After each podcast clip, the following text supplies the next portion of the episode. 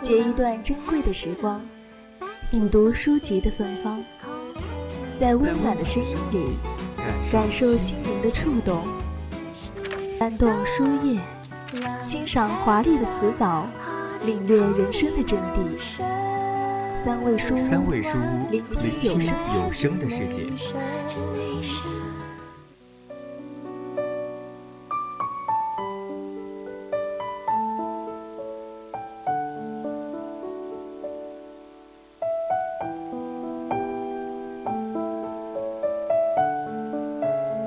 是什么？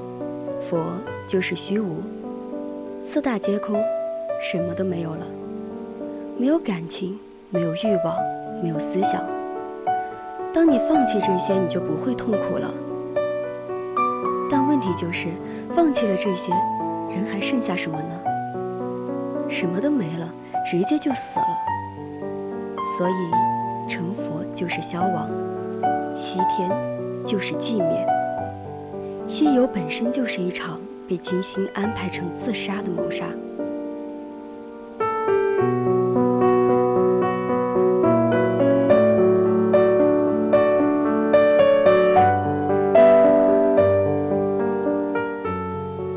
今天主播和大家分享的书籍是金河在的《悟空传》，作者笔下的悟空传是一只青光眼，外加散、见不得太阳的猴子。一只曾与嫦娥相爱又会思考的猪，一个怀抱着奴隶心被太白派来当内奸的卷帘大将。唐僧是最看得透又最让人看不透的，而白龙马是深爱着唐僧的龙王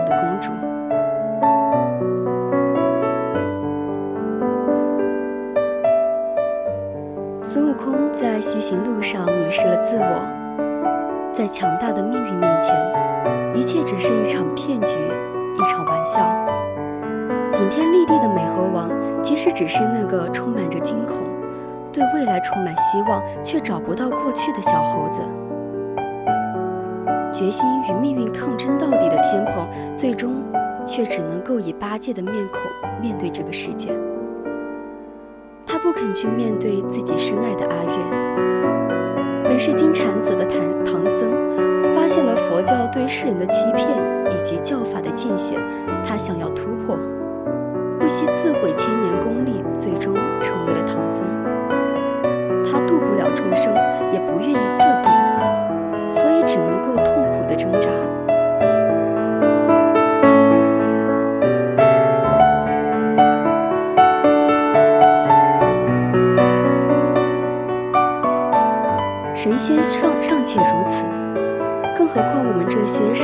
小的小人物呢？随着时间的流逝以及年纪的增增长，年少时候的豪言壮志早就已经烟消云散，我们剩下的只是苟延残喘，如同行尸走肉的我们。我们何尝又不是那个对着月悲哭的天蓬，亦或是对着命运惊恐的猴子呢？只是。在这个故事的最后，他们战胜了自己，而我们呢？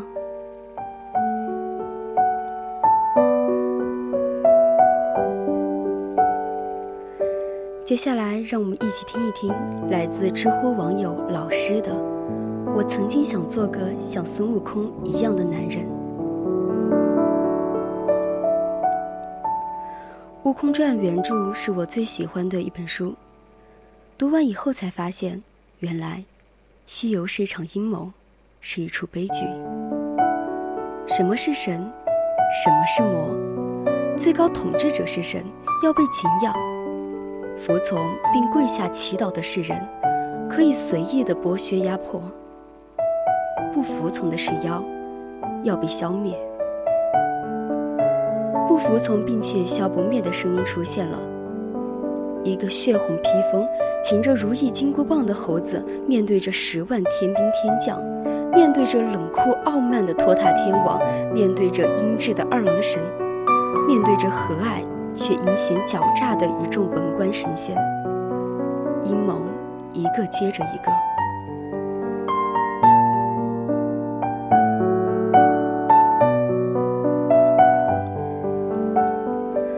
从太白金星的招安。太上老君偷袭用的金刚镯，从与杨戬正面打斗，到天兵背后火烧花果山，从炼丹炉的三三味真火，到释迦牟尼的五指山，齐天大圣被打败了，但他还活着。他被压在五指山下，但他每日的怒吼叫骂，喊声震天。玉皇大帝大病了一场，王母娘娘每晚都是噩梦。李靖每次看到自己散架的神塔，便悲从中来。太上老君望着空空如也的残裆库，日渐的消瘦。他们在想，不行，一定要杀了他。可是，谁又能杀了他呢？想来想去，也只有孙悟空自己才能杀了自己。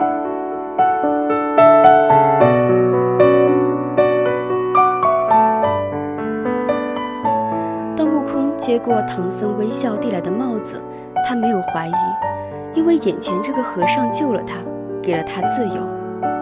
但是他却不知道，救他也是神的指示，是神的第一步计划。悟空就这么的入了套。前一秒他还在与唐僧筹划着怎么召集不服从的生灵反上天庭，再战他个三百回合。后一秒，他戴上帽子，不由自主地寻思着哪条去西天的路最短。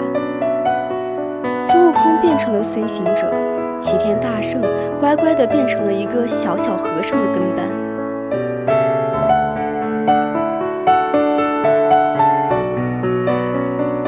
许多年以后，披着袈裟，端坐在莲花宝座上的斗战胜佛，呆呆地看着众生，心想：曾经有一个战天斗地、无所畏惧的齐天大圣，后来怎么没有消息了呢？我越长大，便越觉得齐天大圣的可爱，就越觉得孙行者的悲哀，就越觉得斗战胜佛的无奈。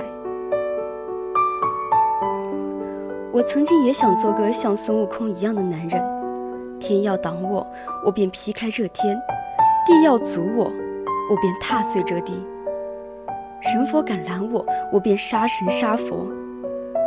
可是最后，我们终归要奔向取经的路上，期待着自己最后能够坐在莲花台上，俯瞰众众生。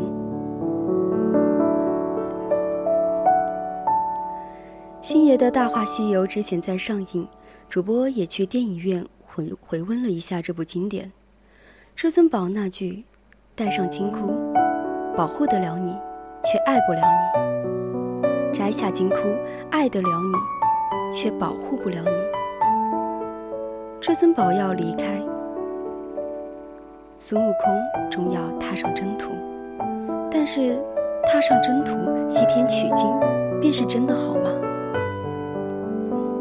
小时候我爱看《西游》，爱看师师徒四人过关斩将，降妖除魔，成仙成佛。长大以后爱看《西游》，爱看的却是齐天大圣寻求长生，大闹天宫，他的桀骜不驯。我记得在二零一五年上映的《大圣归来》中，猪八戒对着步入中年的孙悟空说：“猴子，我知道你很难受，可你别忘了。”你可是齐天大圣啊！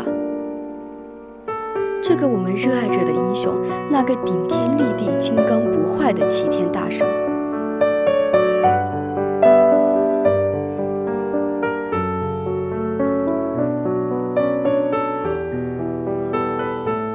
谁让我身手不凡？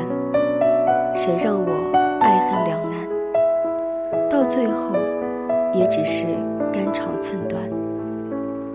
我只是希望每个人的少年梦想都能够永不消失，希望所有的听众朋友们都能够永如少年的模样。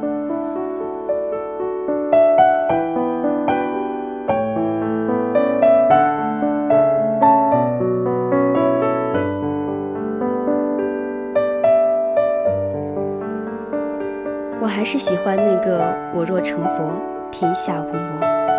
我若成魔，佛奈我何的悟空。今天的侧耳倾听在这里就要和大家说再见了。如果你有什么想要对主播说的话，可以加入我们的 QQ 听友私群二七五幺三幺二九八，我是主播浩南，欢迎大家在下周日的同一时间继续锁定节目，我们下期再见。